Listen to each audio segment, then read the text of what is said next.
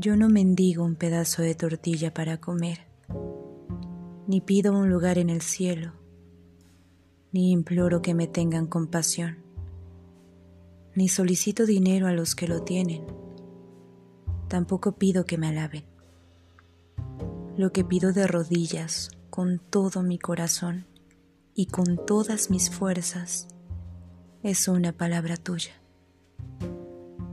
una palabra que sea como una luz, que me alumbre, que me aproxime en el principio de un camino limpio, de un camino grande, de un camino apacible, donde encuentre lo verdadero, lo justo, que me devuelva las ganas de vivir.